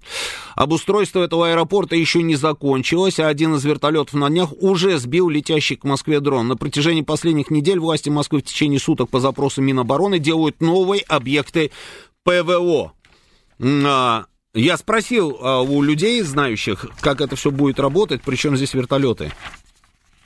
Насколько я понимаю, вертолеты просто будут а, в воздухе сбивать эти беспилотники. Вот и все. Там будет работать вот эта вот система, система обнаружения э, и так далее, и вертолеты будут подниматься в воздух и в воздухе их расстреливать. И это дорога в правильную сторону. Потому что ведь, а, там, как я уже говорю, военного смысла там вот в, во, во всех этих ударах беспилотниками по нашим городам никакого нет. Они пытаются таким образом дух немножечко приподнять у тех самых украинцев, которых они пытаются мобилизовать всеми правдами и неправдами, да, и которые, которые просто мрут, мрут, э, ну, ну, пачками просто на, на фронте. И это, это знают все. Все знают. И там у них это знают. И люди это знают. И опрос они там провели. Результаты этого опроса в итоге не опубликовали. Я разговаривал с людьми, они рассказывали. Опрос. А что вы думаете там по поводу того, вот как, а, как будет развиваться ситуация? 83% а, людей, которых они опросили, говорят о том, что все для Украины а, закончится плохо, потому что уже, уже, как говорится, видно, в какую сторону все это идет. Всеми правдами и неправдами пытаются оттуда соскочить. Кто куда? Кто куда? Другое дело, что, скажем, днем это становится все сложнее и сложнее. Если раньше не подсуетился, сейчас так совсем э, тяжело. Смотри выше, да, там те же самые дроны вдоль границы и все остальное, и отмена справок. Вот надо что-то же людям, как говорится, а, говорить и показывать. А что ты им покажешь? Нет, можешь там спикера, там, ВСУ, там, а, в эфиры, как говорится, вытолкнуть, и он тебе будет рассказывать о том, что вот у них, конечно, да, вот они уже там продавили первую линию русских, и вот сейчас вот уже шестую додавливают. Ну, идиотов же нет. И поэтому идут эти самые беспилотники, а звучит-то как гордо. Нанесли удар по Москве, русские ха-ха-ха. Ну да, по Москве нанесли удар. Ну нет другого варианта. Используют то, что под рукой. Вот что могут, как говорится, то и делают. И будут это делать. Еще раз, я говорил и повторяю, они будут это делать. Морские или беспилотники, не морские и так далее. Вон у нас вот совсем недавно, да, когда там, вчера, да, по-моему, да, морские ночью, да, там опять беспилотники куда-то шли. Они будут это делать, потому что, ну, надо что-то делать. На фронте не получается, значит, хотя бы вот так. Но до бесконечности долго это делать невозможно. Поэтому ситуация там, конечно, не очень. Посмотрим еще раз, вот все в, в, в комплексе, в комплексе все выглядит очень интересно. Как поведет себя Эрдоган, интересно, интересно. Что Эрдоган расскажет там своим западным там этим товарищам, друзьям, коллегам, да, интересно, интересно. Какие какие э, действия они будут предпринимать. Интересно, интересно. Что он там в Армении там будет творить, в Карабахе что он будет творить. Интересно, конечно, интересно. Тем более там ситуация тоже, знаете, такая непростая, если вы следите за этим регионом. Чуть ли не каждый день, собственно, на линии соприкосновения, скажем так, да, идут бои, и а, в любой момент, как говорится, там опять все может полыхнуть. При этом там наши с вами миротворцы. И при этом заявления Пашиняна, которые просто а, бесят, на самом деле, очень многих людей а, в Москве, а, которые не могут понять, а, вернее, все понимают, не могут понять, на что он рассчитывает. Но а, понимают, куда дует ветер, потому что, ну, странно не понять, да, если Правительство Армении направило в Национальное собрание проект ратификации Римского статута Международного уголовного суда. Об этом сообщают новости Армении со ссылкой на пресс-службу правительства. Римский статут – это основополагающий документ Международного уголовного суда. Армения его подписала в 99-м, но не ратифицировала. Конституционный суд в четвертом году счел договор противоречащим основному закону в четвертом году. Процесс его ратификации – значит, э, тогда отложили, да. А сейчас, пожалуйста, суд Армении счел законом признание юрисдикции МУС задним числом. Спустя несколько дней ТАСС и РИА Новости со ссылкой на источник в МИД России сообщили, что Москва сочла неприемлемым планы Еревана признать юрисдикцию МУС. Ну не странная разве история? Ну, конечно, странная. Совпадение. Это тот самый МУС, который выписал ордер на арест президента России. И тут вдруг Армения, которая в четвертом году посчитала договор противоречащим основному закону Армении, то есть Конституции, она вдруг решила передумать и решила, собственно, его ратифицировать. Это значит, что она возьмет на себя обязательство выполнять все решения этого Международного уголовного суда. А это значит гипотетически, вот давайте просто попробуем представить, как это будет выглядеть. То есть, если президент Путин приедет в Ереван, они должны будут его арестовать. И это, а, и это преподносится, преподносится вот по-хитрому, знаете так, да, Пашинян пытается всех обмануть в очередной раз. Он, не, мы это делаем для того, чтобы привлечь Азербайджан к ответственности за преступления, которые были совершены во время боевых действий. Замечательно. А где здесь история с президентом России? Он про это ничего не говорит.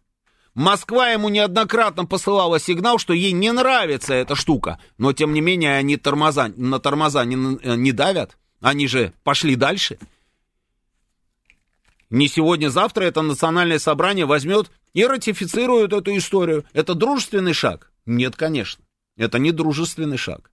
А заявление господина Пашиняна о том, что Россия, мы, мы покупаем Э, там, ну, там история, что они индийское оружие там покупать начали, там то все, Париж им обещает там поддержку, еще кто-то обещает там поддержку, все. И тут Пашинян делает заявление. Вообще это стратегическая ошибка. А, зависеть от вооружения, которое ты получал только от одной страны. Вот Россия, она даже сама себя не может, как говорится, обеспечить вооружением, а не то, что уже, как говорится, а, нас. Поэтому мы вот считаем, что это... Понимаете, какая штука? С каждым днем все больше и больше вот этих заявлений. Меня это удивляет? Конечно, нет. А любого человека, который следит за этой ситуацией, это удивляет? Да нет же. Было это предсказуемо? Конечно. Что мы не знали, кто такой Пашинян и зачем он, что он и как будет вести, куда поведет Армению, знали прекрасно. В самой Армении, может быть, не знали, заблуждались. Когда его поддерживали на этих выборах 18 года. Вот там заблуждались. После поражения в войне вроде бы многие а, м- прозрели, стали что-то понимать. Но, тем не менее, не все, потому что он умудрился переизбраться даже после того, как проиграл войну. Это был уникальный случай в истории. И он ведет по-прежнему Армению по той самой дороге, по которой ему ее поручили провести. Ведет ее. Россия, сама себя не может обеспечить ничем, понимаете, в плане оружия. И поэтому он вынужден покупать это оружие где-то там на стороне. Он же молчит, что Россия продавала оружие по внутренним ценам Армении. И не за живые деньги зачастую, а за кредиты. Он про это молчит. Он же молчит, что одно только присутствие российских пограничников многие годы сдерживало а, ту же самую Турцию от определенных действий. Молчит. Он же молчит, что одно присутствие только российской армии сдерживало, ну, имеется в виду наша база а, в Гюмри, сдерживала ту же самую Турцию, молчит. Он же никогда никому не расскажет о том, как и в каких масштабах российское государство ему помогало во время этой самой войны. Я ему в эфире, в прямом эфире своей программы на НТВ задавал эти вопросы. Я знал ответы, я просто ждал, что он, может быть, что-то скажет. Но он же промолчал. Я знаю в подробностях, как он разговаривал и что он говорил, отвечая на вопросы российского президента. В подробностях знаю. Дословно знаю, как это происходило. И что ему туда отправляли, и сколько самолета рейсов, и как, собственно, кроме военно-транспортной авиации, Россия, которая не может его обеспечить оружием, отправляла туда даже гражданские самолеты со снятыми сиденьями пассажирскими, превращая их в транспортники и в грузовые борты. Все отправляли ему, все, малейшая его просьба была тут же моментально реализована. Сразу все отправлялось. Он использовал то, что ему отправили, для того, чтобы отстоять а, Нагорный Карабах и интерес армянского государства? Конечно, нет. Каждый раз после разговора с российским президентом наши фиксировали тут же моментально в течение трех минут его звонок в Вашингтон. Моментально это было. Мы все про него все знают. И то, что он сейчас делает, то, что он сейчас делает, на мой взгляд, ни к чему хорошему армянское государство привести не может. Но он не про это, он не про армянское государство, не про интересы а, людей, которые живут в Арцахе. Он не про это, он этих людей уже списал. 150 тысяч человек превратил в потенциальных жертв. И сейчас говорит о том, что, оказывается, во всех бедах виновата Россия. Россия должна быть больше проармянской, чем сама Армения. Какое, кто не знает в Армении, что Армения, по большому счету, даже не участвовала в боевых действиях армянской армии? Все это знают. Но он делает вот эти заявления, собственно, встречаясь с корреспондентами кого там, Ля, Ля Република, да, по-моему, да, последнее заявление. Именно поэтому такая резкая реакция в Москве и считают его заявление недружественным. Конечно. Конечно. В общем, интересно, как будет развиваться ситуация и на этом направлении. Очень интересно. Замираем в ожидании и посмотрим, к чему все это приведет. Сейчас у нас новости, продолжим через несколько минут. Понедельник. Время подвести итоги. Главный редактор радиостанции «Говорит Москва» Роман Бабаян вместе с вами обсудит и проанализирует главные события прошедшей недели, их причины и последствия. Вспомним, что было, узнаем, что будет. Авторская программа Романа Бабаяна. 19.35 в Москве. Это радио «Говорит Москва». Я Роман Бабаян. Продолжаем работать в прямом эфире. Телефон прямого эфира 8495-7373-94-8. Телефон для смс-ок плюс 7 925 4 восьмерки 94-8. Телеграм-канал «Говорит Москва Бот» работает. Здесь продолжается трансляция нашей программы. Продолжается она и на нашей странице ВКонтакте. И на Ютубе она тоже продолжается. И уже сколько человек? 4300. 4300. Отлично, друзья, отлично. Продолжаем подключаться. Слушаю вас. Говорите вы в эфире. Здрасте. Здрасте. Роман, Роман Георгиевич. Здрасте. Угу. Здравствуйте. Александр. Вот, ну, вы знаете, вот э, несколько лет назад, э, в 18 наверное, году, Угу. э, вы говорили о том, что вот Пашинян предатель, м, и со мной спорили ну, в эфире. Я говорил, да нет, но он там просто э, то сам, недалекий человек, как Горбачев. Поверил этим самым что-то там. Кому поверил? Ну как кому? Э, Сорося, э, Со- Соросу, американцам о том, что, э, ну, А, что а, там, ну, да, вот так. Ну, да. Ну, нет, Ну. теперь тоже ясно. И, А о чем, о чем не- мы спорили с вами? Я вот не пойму. так, ну, там была ситуация э, подобная, но только начало этой ситуации всей. Мне было Так понятно с сказать, первого а, дня, на самом деле, все абсолютно. И я прекрасно понимал, нас, э, что сделает да, этот с человек. начала Да. э, знали, что это предатели интересов России, своих интересов, Конечно. интересов Армении. Для этого не Да. нужно быть глубоко вовлеченным в эту повестку. Для этого нужно было просто посмотреть, что такое этот человек. И можно было бы увидеть, на самом деле, кто те люди, которых он привел к власти, и которые занимают там различные очень высокие государственные должности. И вы найдете Ну- огромное количество фотографий этих людей перед КПП российской военной базы, там, а, с последними, как говорится, словами в адрес российских солдат, с требованием оттуда уйти. Вы Да, увидите ну- огромное количество цитат. Вы, вы а, а, узнаете, что он, оказывается, был одним из ближайших сподвижников Левона Тер-Петросяна. Это того самого человека, который вообще, в принципе, не хотел, на самом деле, продолжения боевых действий в определенный момент в том самом Карабахе во время Первой Карабахской войны, в результате которой потом под контролем у Армении была вся республика Арцах и еще семь районов Азербайджана. Он хотел остановить все это, ему не разрешили это сделать люди, которые в тот момент тоже воевали. Там и бывший министр обороны, которого застрелили потом в парламенте, и Роберт Кочарян, который потом работал еще и президентом Армении, и многие-многие другие. Но Ну, это ну, вы была знаете, его правая просто- рука, как он мог по-другому себя вести, это было понятно, куда поведет этот человек и что он будет делать. Да, но то, что, э, понимаете, то, что, скажем, вот э, премьер-министр Финляндии э, привела Финляндию в НАТО, и, так сказать, э, и ушла в отставку, и хорошо. Ну да, ну да. Вот, и э, он тоже для этого туда же...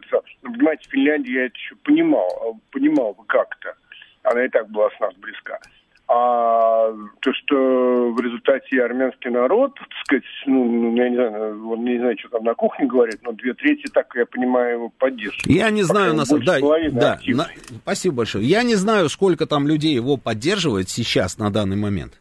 А сейчас вот с кем не, на- не, не, не, не начнешь разговор на эту тему, все говорят о том, что вот они тогда его поддерживали, а сейчас уже его не поддерживают. Это удивительно, да. Я не знаю, социология мне неизвестна, опросы я не проводил. Но я знаю, что этого человека действительно поддерживало на момент его старта, собственно, там большинство там проголосовали за него. После войны даже умудрились найтись люди, те, которые его снова, собственно, переизбрали на эту самую позицию. А, но то, что он точно совершенно подведет, собственно, и Армянскую республику, и Арцах он уже подвел, собственно, Карабах под эту самую, под монастырь. А, Это, это абсолютный факт. И не видеть этого не может никто. И все рассчитывают на что? Все рассчитывают на то, что а, вот Париж не, не позволит, понимаете? Макрон не позволит там туркам сделать что-то там нехорошее, да? Или же Америка не позволит, еще кто-то не позволит. И все забывают одну простую вещь, что в 1915 году, когда Османская империя резала в промышленных масштабах христиан на своей территории и армян больше всех, как говорится, перерезали. Эти все страны были, на которых сегодня возлагают все надежды. И Америка была, и Франция была, и все подряд были эти страны. Они просто наблюдали за всем за этим процессом и говорили, ай, как нехорошо поступаете, говорили они Эмверу Эфенди, понимаете, или Тааляту Паше. Очень нехорошо, как вам не стыдно. И вот прошло, прошло вот, вот с 1915 года вот столько лет, и люди по-прежнему получается, не поумнели, на своих ошибках не научились и привели к власти, сами, сами привели к власти вот этого человека, который, посмотрите, что творит. Здравия желаю, Сергей Алексеевич, слушаю вас, вы в эфире. Здравия желаю, Роман. Здрасте. Ну, на момент старта это, это было одно, это правильно, и, а сейчас ситуация, она другая. Я думаю, после нашей победы все изменится вообще по всем направлениям, как в мире, так и в это правда. отношениях между Это странами. правда. Я никогда не поверю, что Армения куда-то качнется туда, куда не надо. Не качнется она никогда. То, что там разные мнения, все это понятно, но обстановка очень сложная. И у нас разные мнения у всех внутри страны, и там, и везде. Тут все понятно, поэтому вот после победы все выровняется, и даже об этом не надо сомневаться в этом. Что касается Эрдогана, я не буду сейчас там пересказывать, вы, в принципе, это все подробно разъяснили. Ну, сюрпризов стоит Дело... ждать, как думаете? Я думаю, что, знаете, что основное это произошло за закрытыми дверями. Это да, это да. Главный вопрос все-таки был не зерновая сделка. Мне кажется, ага. Путин должен убедиться, будут ли вообще доверительные отношения с Эрдоганом продолжаться или нет. Он наверняка перед ним остро поставил эти вопросы. Долго он будет сидеть на двух стульях? И какой стул у него крепче окажется. Или с Вашингтоном он будет до сих пор там это закулисные переговоры вести, или все-таки он будет думать об интересах Турции и строить с нами нормальные доверительные отношения. Вот в чем проблема. Сергей Алексеевич, а как вы думаете, а, вообще есть такой вот у него а, такая свобода маневров, у, я про Эрдогана, чтобы вот взять там и выскочить из-под американского вот этого вот пресса вот, и, вот, и, и, и быть самостоятельным? Он может вот, Роман, в этом-то и все и дело. Поэтому вот и выдача пленных, мне кажется, это не его такая прям просто инициатива, чтобы Путину что-то там сделать плохо. Там идет давление, это безусловно, они хотят его оторвать вообще от России и настроить против России, и он крутится. Но он должен принять какое-то решение все-таки. Должен. Ну нельзя быть в равных отношениях, вот в таком положении находиться. Поэтому вот то, что они там внутри договорились за закрытыми дверями, это как-то проявится в ближайшее время. А так просто думать, что там вот зерновая, не зерновая сделала. Обо всем можно договориться, в принципе и зерновую сделку можно решить, и нам хорошо будет, и им хорошо. Спасибо, Сергей Васильевич. Спасибо. Спасибо.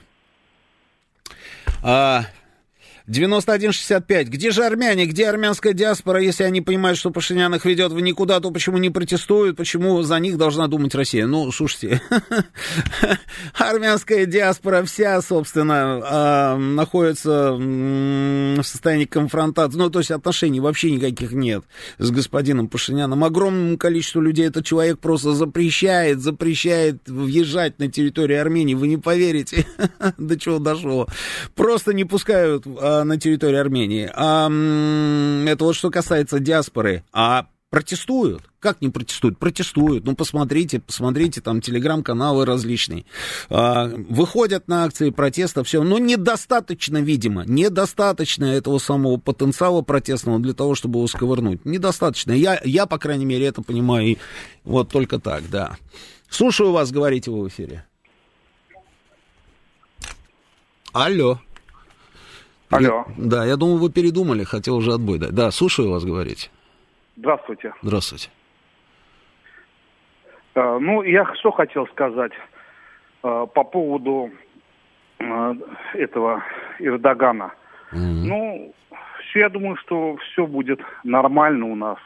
Да, и считаю, что по поводу Пашиняна, на Горном Карабахе, раз он признал уже, что это территория Азербайджана, значит, э, ну, эти граждане должны будут принять э, азербайджанские паспорта и жить, и радоваться жизни.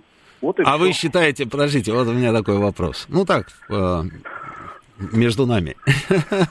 Вы считаете, что если армяне возьмут азербайджанские паспорта, у них будет возможность жить и радоваться? Ну, а? не взяли. Ну, и как другие республики, а почему нет? Повесить государственный флаг Азербайджана рядом с, с флагом Арцаха, все. все разговаривают на своих языках, как в Баку, на каком хотят. Ну, а государственные служащие должны будут выучить, выучить государственный язык. Ой, вот и все. Ну да, если бы все, да. Спасибо. Если бы все. Будут уничтожены эти люди. Им создадут такие условия, что у них будет только один вариант или два варианта. Или они все там умрут, или же они должны будут оставить э, территорию и оттуда уехать. Вот как-то вот так вот это будет. И э, другого варианта не будет, к сожалению, учитывая весь опыт отношений. Слушаю вас, говорите в эфире. Здравствуйте, Роман Георгиевич. Здравствуйте. Э, честно говоря, вот, странно слушать людей, да, вот, которые вот последние трое, наверное, говорили. Такое впечатление, что у них ни детей, никого нет.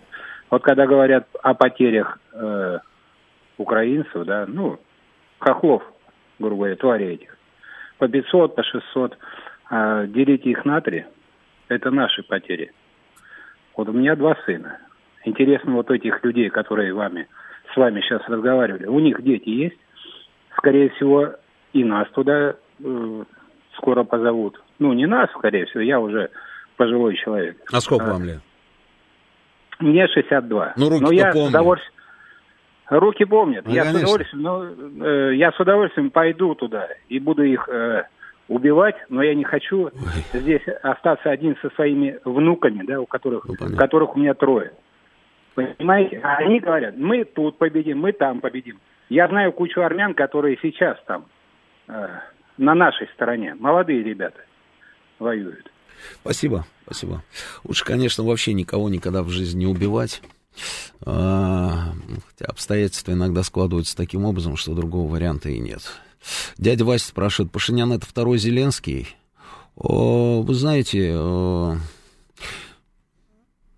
мы вот в плане, вот сравниваем их как, как, как кого? Если про интеллектуальный, допустим, уровень одного и второго, то совсем не как Зеленский при всем, при, как говорится, моем отношении там, к президенту Украины, так называемой. Если в плане там проводимой политики, очень похоже. Ну, в общем, да. Слушаю говорить. Виктор Михайлович, здравствуйте. Добрый вечер. Роман Георгиевич, огромное вам спасибо за то, что вы ведете вот так передачу, как вы ведете, эмоционально, я очень радуюсь видеть честного журналиста, который болеет за судьбы нашей страны. Спасибо. К сожалению, далеко не все так называемые политологи, орды которых мы слушаем, э, что-нибудь, хотя бы что-нибудь похожее способны были говорить. Но теперь по делу. Я думаю, что мы слишком много позволяем. Позволяем с собой обращаться как-то непонятно. Вот мы как-то с вами говорили, что мне и моим товарищам до сих пор непонятно, почему мы никак не отгоним от Донецка эти, эти, эту самую шайку, которая в 10 километрах из пушек стреляет по многомиллионному городу. Ну что, мы сверхдержава, которая способна залпом уничтожить целый континент, подводные лодки. Неужели наши ученые не могут что-то с этим сделать? А это наш авторитет роняет всюду, в том числе и в Армении, и в Италии, где угодно. Они смотрят на нас, каждый день убивают наших людей, гражданских. Когда человек гибнет от аварии, от болезни, говорят, вот его там что-то случилось. Каждый день донецкая рулетка идет. Это, это, это, это, это, это не способствует нашему авторитету. И нужно с этим что-то сделать. Спасибо. В прошлый раз вы мне ответили, что вы не знаете, почему это происходит. Да, я... Если удалось знаете, задать мне. вопрос Сладкову на эту тему? Да, пожалуйста. Удалось? Да, вы спросили у Саши Сладкова? Да, он сказал тогда, что что там, что там такие укрепления, что местными силами, которые там есть, нельзя это взять. Но он, он, он очень, я очень уважаемый военкор, он, он, он подчеркнул, силами, которые там воюют против этих самых супостатов. Ну, да. Э, он, то, есть, то, то, то есть не ясно, я понял так, что если было сил побольше, желания побольше, то можно бы и решить вопрос. Абсолютно так и есть, да. Спасибо, спасибо. Я об спасибо этом неоднократно вам. говорил, что а, нам достаточно ресурса на сегодняшний день, там, а, я имею в виду боевого, да, для того, чтобы превратить их там наступление там в провал, да, о чем говорил наш президент. Но я не знаю, я не уверен, на самом деле, хватает ли нам сил для того, чтобы перейти в наступление самим. А нам нужно переходить в наступление. Но нет другого варианта. По-другому это не, ну, не бывает. Ты должен идти вперед для того, чтобы, собственно, э, забирать под контроль и освобождать там определенные территории. Они сами к тебе не придут. Вот здесь у меня уверенности нет. Ну, говорят, видите, люди там с большими звездами на погонах, что у нас хватает, хватает э, личного состава. Тут звучала цифра, там 260 тысяч человек подписали контракт, там кто-то кто там был мобилизован, вот только вот за последнее время. Да, может быть, да. Но э, хватает этого для того, чтобы взять под контроль Одессу? Не знаю. Хватает это для того, чтобы э, пойти в сторону Харькова и взять под контроль второй город Украины? Тоже не знаю. Понимаете, поэтому, поэтому собственно, вот, да, да. Поэтому, наверное, Саш Сладков именно так и ответил. Слушаю вас, говорите вы в эфире. Алло. Да, здравствуйте. Да, здравствуйте. Можно по поводу украинских призывников, которых, ну, мобилизуют, которых сейчас там больных и так далее? Это не я Это... придумал. Честное не, слово. не, я не говорил, это что ровно так и есть. Это они там нет, сами, да. Нет, нет, mm. нет. Это вы просто говорили, mm. что они там больных отправят. А это вполне здоровые ребята. Это просто, знаете, Купленные их обманули справки. дважды. Может быть, их да. Об... Их обманули дважды. Вот mm. это мои друзья. Mm-hmm. И, ну, я как бы родом оттуда общался да. с друзьями, когда это все началось. Да. Они по 2000 долларов платили, чтобы, ну, как бы туда получить справку, чтобы туда не идти. Да, да, ну, да, а да, вы да. сами, сами понимаете, что, допустим, был один больной туберкулезом, а когда началось, их 10 стало. Ну, это понятно, да. Я же говорю, да. они, они а, И... приняли решение там обнулить там те справки, Да, да. которые выдали. Они там опубликовали И- количество этих справок. Они посчитали, сколько денег там эти военкомы положили на карман. Там Ну, да. речь идет о гигантских суммах. Да, да, там еще, знаете, я э, новости их смотрю, Мгм. и в 22 году, вот мне так чуть шокировало, э, 15 тысяч человек поймали на границе, которые хотели пересечь. И 12 Мгм. тысяч из них уже мертвые. Мгм. То есть вот такая вот Ну тоже да. у них статистика, Ну которую да. они ловят, их отправляют на передовую, и Ну это да. все заканчивается. Но они тоже, конечно, тоже сказочники. Я вот там включаю, там через день их новости. Они тоже там по 500, ну, минимум где-то 500 человек, ну, то есть с, на- с российской стороны погибших. Ну, Мгм. тоже я как бы думаю, что очень, ну, преувеличено. Понятно все, да, понятно. Спасибо, спасибо, спасибо. А, смотрите, конечно, их новости, да, если, если там есть у вас друзья знакомые, но при этом делите там все на 100, а может быть и на тысячу, потому что их послушаешь, вообще с ума сойти можно, да. Они рассказывают о том, что у нас винтят здесь всех налево-направо для того, чтобы отправить на передовую, и думаешь, господи, ну неужели? Потом раз в окно выглядываешь, а оказывается нет. Вот такая вот история. Слушаю вас, говорите. Виктор А, 26, привет. сейчас возьму трубочку, да, вижу ваш звонок, да. Слушаю вас, говорите. Да-да, ну вот у них, конечно, э, тотальная мобилизация, и вот поляки недавно стали возвращать украинцев, да, чтобы... Ну, я видел такие, такие новости на эту тему, но, насколько я знаю, как работает эта система, это не так просто, чтобы поляки взяли какие-то условные и кого-то там взяли и вернули. А для этого там целая процедура. Я же говорю, там суд должен э, состояться, должны принять решение, должны забрать определенные документы, на основании которых этот человек находится на этой территории, там как беженец или переселенец, там и так далее, понимаете, да, поэтому не все так просто. Слушаю дальше ваше. Да, и, конечно, вот президент сегодня, да, совершенно правильно сказал, что их контр- контрнаступление, вот это пресловутое, провалилось. Ну, это очевидно. Стойкости, стойкости российских войск. Но дальше вот в Воронеже, в ВСУ опять будут, э, ну, грубо говоря, трупами закидывать. И в этом плане они определенную стойкость э, проявляют, часть их. И они, ну, не считаются с потерями живой силы. И, конечно, там и Кумпинск, и Авдеевка пока еще под контролем. Да, но а, да, проблема. да, но это это вы говорите о том ресурсе, который конечен, понимаете как? А, невозможно до бесконечности не считаться с потерями, и они сейчас находятся уже на подступах вот ровно к этому самому а, моменту, и они уже понимают, что у них выбиты резервы, что у них нет а, таких боеспособных, скажем так, подразделений. Зачастую их осталось там считанное количество. А те, которые были, все уничтожены. Пополнение, пополнение, которое приходит, это люди, которые там 2-3 дня, как говорится, где-то в лучшем случае чему-то там они делают вид, что их учат, и после этого сразу на передовую. Они же об этом сами говорят, рассказывают. Поэтому а, не считаться с потерями они не смогут до бесконечности. Слушаю вас, говорите. Вы в эфире. Здравствуйте, Роман. Здравствуйте. Николай Москва. Да, Николай. А, такой момент по поводу Украины, что на самом деле то, что Путин сказал, что контрнаступление их не провалилось, это двоякая история.